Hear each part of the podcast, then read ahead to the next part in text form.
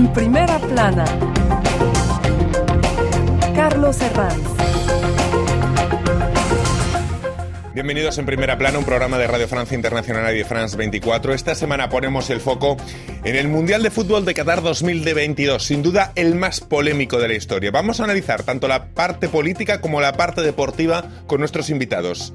Cindy Colmenares, periodista y cronista de la emisora RTL. Bienvenida, Cindy. Buenos días a todos. Ana María Ospina, compañera de la redacción de Refi, experta en deportes. Bienvenida. Un gusto saludarlos. Y Miguel Martínez, periodista en la Radio Televisión Pública Mexicana. Bienvenido, Miguel. Muchas gracias. Qatar 2022, el Mundial de la Polémica, hoy en primera plana.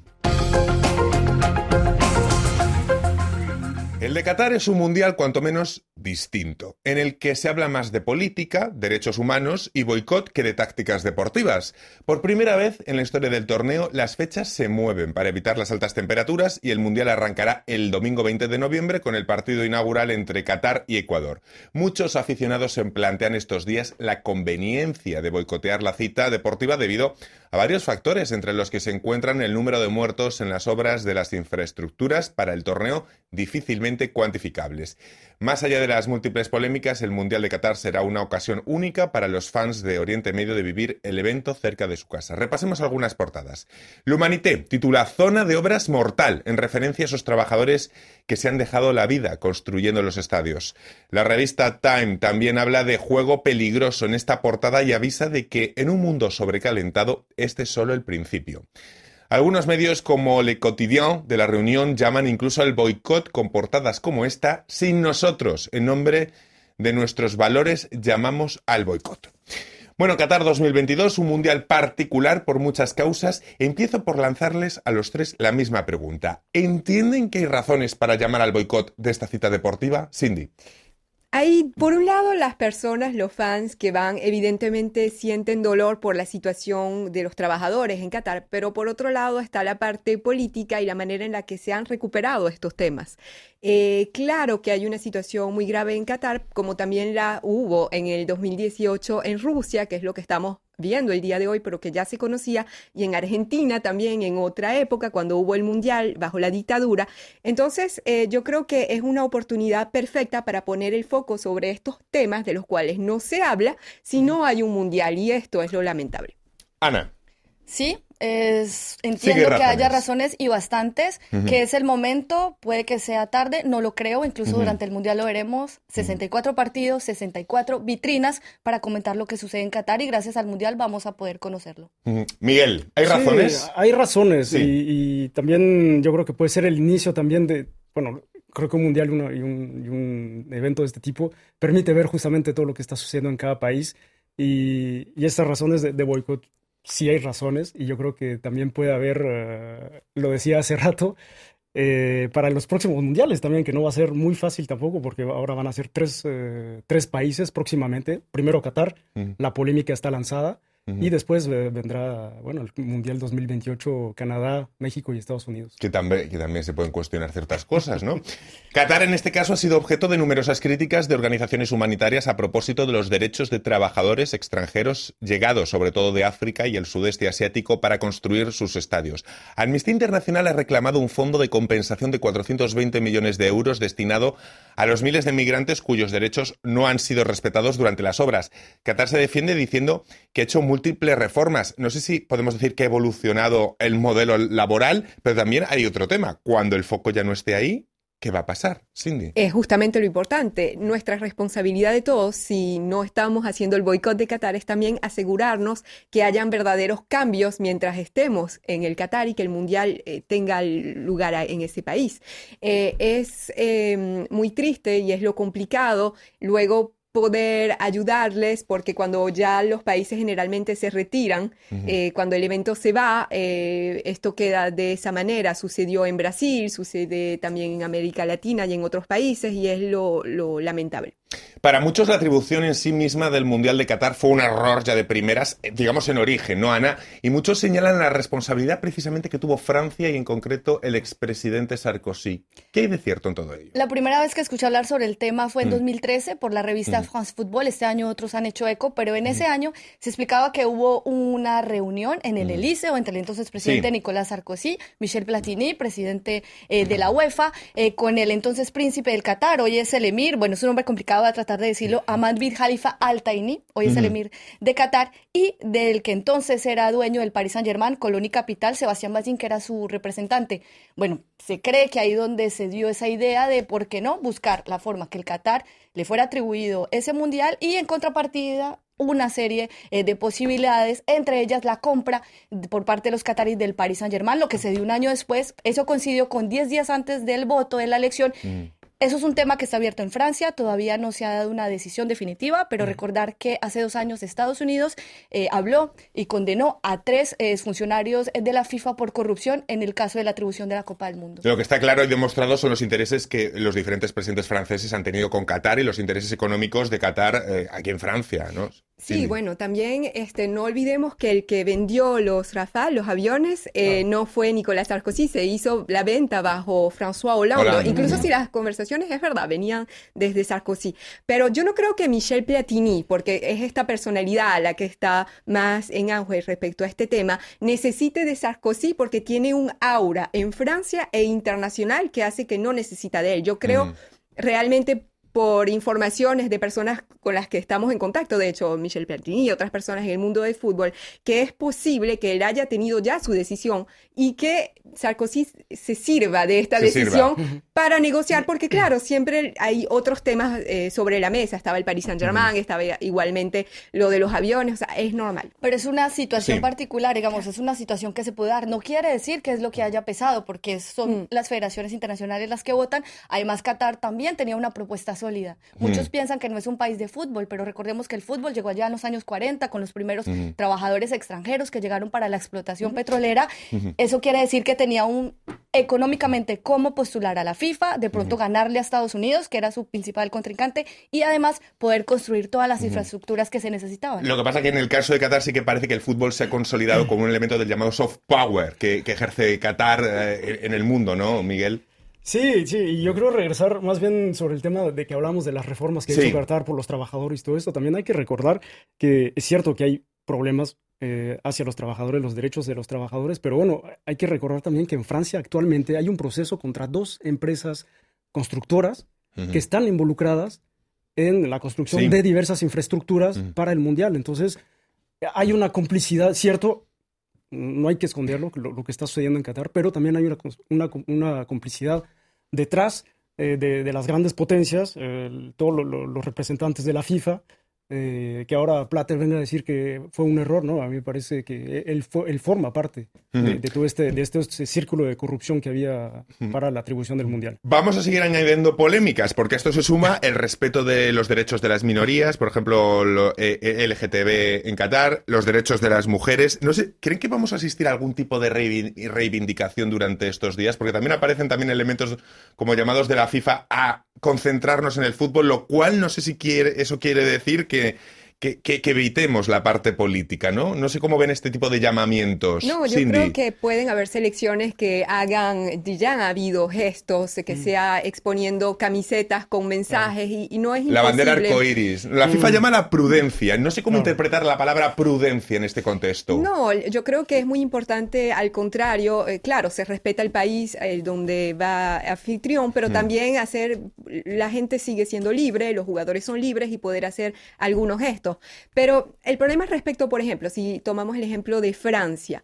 Eh, por un lado, no podemos decir boicota al Qatar si al mismo tiempo tenemos tantos hoteles. Si usted va a la avenida de los Campos Elíseos, Champs-Élysées en París, mucho de esa avenida eh, es Qatar quien es propietario. Tenemos al Paris Saint-Germain, eh, Anne Hidalgo, que es la alcaldesa de París ella no quiere que hayan grandes pantallas. En la fanzone, por ejemplo, en París no va a haber fanzone, no va a haber pantallas, pero al mismo tiempo tiene, está muy contenta que sea el Qatar, que es el propietario del París Saint-Germain. Son, las incoherencias que descubrimos estos días, ¿no? Sí, entonces, y le, le, alumbró también la Torre Eiffel cuando llegó Neymar, entonces ahí están muy contentos y al mismo tiempo ahora hay algo político que molesta, pero es porque está el foco sobre el Qatar. porque recordemos que el Mundial ya fue concebido hace muchísimos años y parece que ahora eh, todos estos movimientos es porque está el foco ahí, ¿no? Carlos, es importante recordarle a la gente que nos escucha y que nos ve que Qatar es un emirato, es heredado, es una monarquía, por lo tanto tiene leyes propias em, que lo contienen, un, un, país que es independiente desde 1971. Allí son ultraconservadores, entonces está prohibido maldecir, beber y entre ellos las relaciones con personas del mismo sexo, que tiene que ver con tu pregunta, ¿cuál sería el llamado? La FIFA pide prudencia en el sentido de separar el fútbol de lo político, lo cual es imposible porque el fútbol es política, pero hace, em, le pide más a todos a los jugadores que se dediquen pues a hacer su trabajo, ¿cierto? Que es jugar al fútbol. Este jueves se conoció que Dinamarca, que había solicitado la permisión de tener una camiseta especial por los derechos humanos de forma general con mensajes, pues se le prohibió utilizarla para no enviar un mensaje erróneo. Pero insisto, 64 partidos, es decir, 64 ventanas para hablar de los problemas que tiene Qatar y que tienen otros. Miguel. Sí, bueno, lo, de Dinamarca no sé si quedó la playera de un solo color, ¿no? Roja, entonces ya habla también de que hay un... se, se están lo político y lo deportivo va a estar mezclado en este mundial y, no va y eso va a ser un antes y un después eh, para Qatar. Más cosas insólitas. ¿Cómo creen que pueden afectar las fechas inéditas en las que se disputa este mundial? Porque claro, ¿creen que los jugadores pueden llegar, por ejemplo, en un estado de forma mejor que en el mes de julio, cuando es habitual? ¿No? Yo diría que sí. a ver, hay conflicto. Cindy. Cindy no. Y este, este bando que sí, ¿no? Vamos a ver, No, yo pienso que no. Y de hecho lo estamos viendo con, por ejemplo, Benzema, eh, que es el jugador, el atacante estrella del equipo de Francia, con otros eh, que llegan en condiciones físicas, se están preservando, este, tienen muchos matches. Vean el caso de Sadio Mané, que es la estrella de Senegal y que llega, no puede ir al mundial porque tiene, está lesionado. Entonces, claro, para mí este, el hecho ya desde hace mucho tiempo que los jugadores de fútbol tengan match eh, de manera desfrenada porque el show tiene que continuar, pues es, está afectando a los jugadores y se resiente. Es un riesgo, por supuesto, porque hay más riesgos de lesiones. El caso de Sadio Mané, que todavía no es seguro, que no está en el Mundial, y de otros que se van a perder esta cita. Pero ¿qué sucede? Es más un problema para los clubes, porque tienen que parar su temporada con miras a lo que sigue de Liga Campeones, pero los jugadores llegan en su mejor forma. ¿Por qué? Porque damos el ejemplo de Neymar, la forma como está jugando, el mismo Messi, algo que no veíamos en años, y tienen que llegar con tantos partidos que ya llegan preparados para el Mundial. Miguel, ¿mejor o no? Sí, sí, es mejor. Yo creo que es mejor y, va a ayudar a, poder ver un, buen espectáculo de fútbol porque es, es un periodo de, transición en el fútbol siempre, porque están terminando, estamos a media temporada. En el lado europeo eh, ya se acabaron la, primera fase de, Liga de Campeones, entonces todo el mundo se está preparando para la fase final y que los jugadores vayan a tener un, partidos con sus selecciones nacionales ahorita en diciembre va a ser, eh, yo creo que va, va, a haber un alto nivel diferente a lo que vemos normalmente en verano. Les tengo que preguntar por el favoritismo de Brasil, también por las otras selecciones de América Latina, por los europeos, pero va a ser a vuelta de pausa hasta ahora.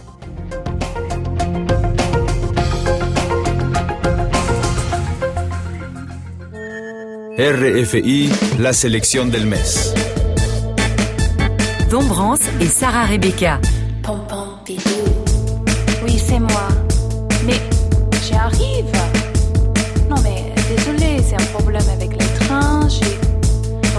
Taxi et après un avion. Ta forme est un éclair qui laisse les bras vides. Ézéchiel Payès.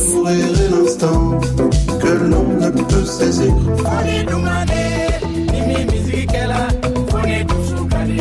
Kanazoe Orchestra.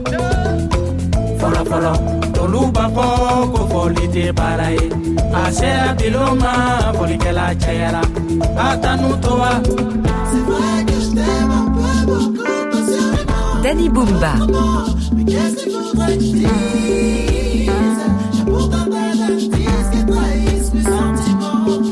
RFI Seguimos en primera plana analizando el Mundial de Fútbol de Qatar 2022, sin duda el más polémico de la historia. Lo hacemos con los periodistas Cindy Colmenares, eh, Ana María Ospina y Miguel Martínez. Eh, antes de la pausa estábamos hablando, claro, de las dos partes que tiene este Mundial, de la, de la polémica, de la política, pero también de la deportiva y cómo cómo se van relacionando ambas. Em, ¿Creen que vamos a hablar más de deporte o de política durante este mundial, Cindy? Es posible que hablemos también mucho de, deporte, pero es verdad que en, la, en el preámbulo del mundial generalmente se habla muchísimo de deporte y es una diferencia. No se ha hablado tanto de deporte, se habla más del contexto. Pero ya yo creo que cuando entremos en el mundial y que empecemos a ver la forma en la que se encuentra Messi, no se puede olvidar que es el mundial, el posiblemente el último mundial de muchas grandes estrellas. Exacto. Messi, Cavani, Suárez, o sea, por hablar de los suramericanos, eh, entre otros. Toda una generación, una gran generación de futbolistas que van a disputar su último mundial, ¿no? Posible, posible. Messi, bueno, Scaloni lo quiere ver en el 2026, es lo que lanza, pero es posible que se pare en este mundial. Entonces, bueno, claro, yo creo que en algún momento vamos a empezar ya a hablar más de lleno de fútbol. Más de político de fútbol. Este, una vez que el, balón empieza a rodar, ya vamos a ponernos a hablar de deporte y no tanto de todas las polémicas que arrastra este mundial, Ana. Insisto, el fútbol es política, el deporte es política, seguiremos hablando de política y mejor, porque de eso se trata, saber en qué posición está el lugar que recibe una cita orbital, pero estamos esperando también hablar de fútbol, de favoritos, de los jugadores que se van, de los jugadores que llegan, de las promesas. El fútbol es cada cuatro años, el mundial es el momento donde el mundo se paraliza para ver el balón rodar, que nos permite aprender de geopolítica, pero también de deporte. Y los que no ven fútbol...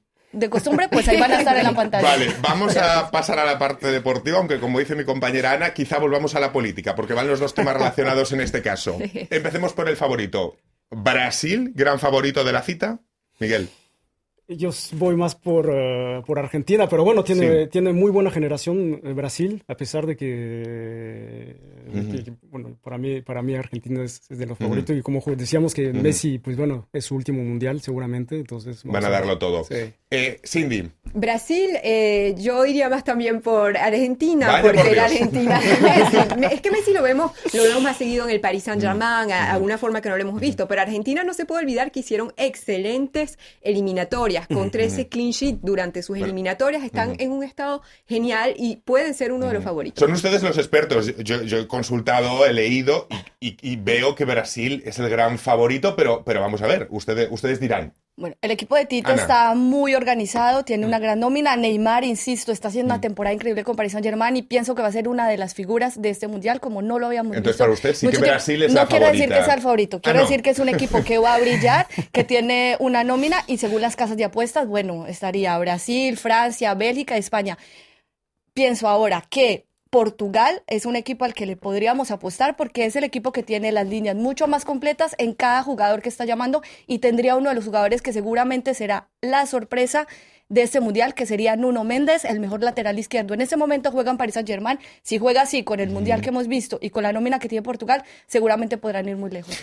Eh, después de Brasil y Argentina, quizá venga todo ese pelotón de naciones europeas, quizá lideradas por Francia. Mm, el otro día de Shams desvelaba la lista de Francia. ¿Qué les parece la composición? ¿Entienden la polémica despertada también por la convocatoria de Benzema? No, yo creo que ya el tema de, de, Benzema, vamos a decir, ya le dieron vuelta a la página. Hubo algún político aquí porque que ya regresó, pero... ya mm. regresó a la selección. A ver, es el balón de oro. Es el balón de oro, conseguido hace un Y bueno, qué mejor que, que, que, pueda ganar una Copa del Mundo. También puede ser Francia, pero bueno, eh, vamos a ver porque no han dado lo mejor en, los últimos partidos de preparación. Pero hablando de la lista de Deschamps, eh, es verdad que cambió de sistema. Antes jugaba con, con, tres defensores, ahora está se vuelve al sistema de cuatro defensores que no funcionó muy bien durante la Eurocopa, pero que es el que tienen hábito. Y también yo creo que es por las ausencias, tiene algunas ausencias de jugadores importantes. Eh, el mediocampo no da mucha seguridad, pero tienen también jugadores muy buenos en todos los, en todos los niveles. De todas maneras, yo pienso que para ganar este mundial, Francia en el 2018 también llegó de manera, eh, no se sabía mucho, llegó como mm. favorito y fíjese que al final gana el mundial, o sea que tiene los elementos para poder ganar. Tiene los mimbres para llegar. Pero hay equipos, por ejemplo, como Holanda, donde hay buenos jugadores en cada línea, buenos elementos, eh, jóvenes de Van Dijk, o sea, son jugadores también muy buenos que pueden eh, crear una sorpresa durante... Y de, Bélgica también se ha hablado mucho en las últimas citas eh, importantes futbolísticas, ¿no, Ana? Fueron semifinales hace cuatro años. Francia los... Es más, cuando Francia le gana a Bélgica, siendo uno de los equipos realmente más completos para ganarse el Mundial, es cuando los franceses en ese momento se dicen, podemos ser campeones del mundo y llegar más tranquilos frente a Croacia. Así que sí, va a ser un hueso duro de, de roer, como se dice. Recordemos, 32 equipos, son los mejores del mundo. Representación de América Latina, Ecuador, Argentina, Costa Rica, México, Uruguay, además, además de Brasil. ¿Cómo ven los combinados latinos? ¿Cómo lo ven? ¿Qué posibilidades tienen? Bueno, Argentina ya lo decíamos Claro, hace hay que rato. separar también Argentina y pero también, Brasil también. pero sí, Y bueno, Brasil Brasil también, parte, pero ¿no? es Yo cierto que es regresar Mm. e insistir en que, bueno, es, es el fin de una era de los grandes jugadores y yo creo que también puede ser la ventana para, para toda la, la juventud. Pienso en, en- en algunos jugadores mexicanos que apenas tienen 18 o 19 años, que yo creo que puede ser el, el inicio de una nueva era para, para otros jugadores y también de, de- de Europa. Ana. Es muy difícil acabar con la hegemonía Sí. europea por lo que sus ligas implican, cuatro mundiales seguidos llevándose la Copa del Mundo. Sí, eh, el nivel no es el mismo, todos llegan con la ilusión de ganar, es normal, pero en el caso de Ecuador, por ejemplo, que, que va a abrir el BAL o esa fiesta mundialista frente a Qatar, hablamos hace poco con R- en RFI con Jackson, eh, que es uno de los defensores de un equipo francés de, de Troyes, y nos explicaba, bueno, vamos al mundial con los ojos abiertos, con la esperanza de hacer algo, pero sabemos que nos falta mucho a nivel deportivo para ir a competir. El representación latina. Cindy. Puede ser también Uruguay, o sea, son los últimos, eh, el último mundial de repente de Cavani con Suárez, o sea, está ya una generación nueva, más Sí. joven que está, lo va a reemplazar.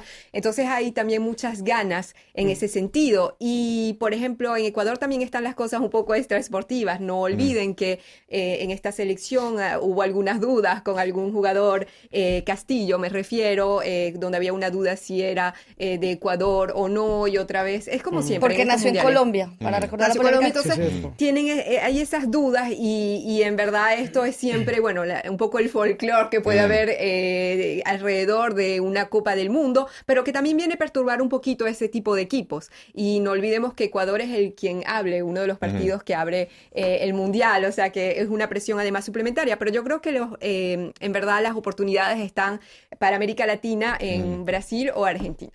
Bueno, antes les decía Brasil favorito y, bueno, se han revuelto contra mi teoría. Si ahora les, si ahora les propongo máximo goleador, quizá Harry Kane de Inglaterra, también se van a revolver. ya. Bueno, Ana. llega uno de los mejores goleadores del mundo actualmente, es Harry Kane, no se le puede negar. Que tenga un equipo para ir a marcar tantos goles como No. él puede hacer en la Liga Premier, eh, no. Yo apostaría más por jugadores como Neymar, por ejemplo, y el propio Benzema, Mbappé. Claro. No lo dejaría Sí, sí, aparte. Mbappé, yo creo que con la. Bien, bien lo dices, con, con, con ese trío eh, francés, eh, pueden, pueden llegar a, a ser un, Y- un gran goleador. No sé si es políticamente correcto, pero iba a decir, bueno, pero Neymar ahora llega un poco desilusionado tras la victoria de Lula, ¿no? Llegan horas bajas. A ver, creo que es profesional y va a separar algo, Va una separar, cosa de la otra. Es el mismo el que le ha expuesto, ¿no? Su, Claro, su apoyo claro, a su Bolsonaro posición, de una claro, forma claro. tan... No, pero es verdad que Claro. el fútbol también es Sí. lo, lo Bueno, hoy que, o hoy que sea, hablamos tanto de política hinchas. con deportes Claro, que justo me ha venido a la cabeza. Sí, y Sí, los siguen siendo humanos y ciudadanos. Sí, y además son hinchas atrás de Neymar y Neymar eh, con esto, esta posición que tomó en Brasil es menos, un poquito menos popular. Ya bueno, eso se les olvidará de repente durante el mundial, Sí. pero hubo en América Latina, en Brasil, cantos que decían Neymar vas a tener ahora que declarar por, por la fiscalidad. O sea que también claro es un peso, un peso para él, imagino. ¿Quién puede ser la revelación de este mundial? Insisto, Nuno Méndez, para mí, Sí. portugués, 20 años, lateral izquierdo del Paris Saint-Germain, el Mm. mejor del mundo actualmente. Para mí va a ser un jugador que va a dar mucho de qué hablar. ¿Alguien más para apuntar, Mi- Miguel? Brasil, porque a lo mejor Vinicius, pero bueno, como son muy, son muy jóvenes, entonces eh, Sí. hay, hay mucha, vamos a decir, eh, la, hegemo- la hegemonía está ahí, Ujú. pero abajo hay, hay muchos jóvenes que, que- que van a participar con sus selecciones y que pueden dar la sorpresa. Y, y, bueno, para mí yo creo que... Ujú. Cindy, ¿alguien que Vinicius. pueda saltar como revelación? Lautaro Martínez, de Argentina. Obviamente yo sigo con mi Claro. línea de Sí. Argentina.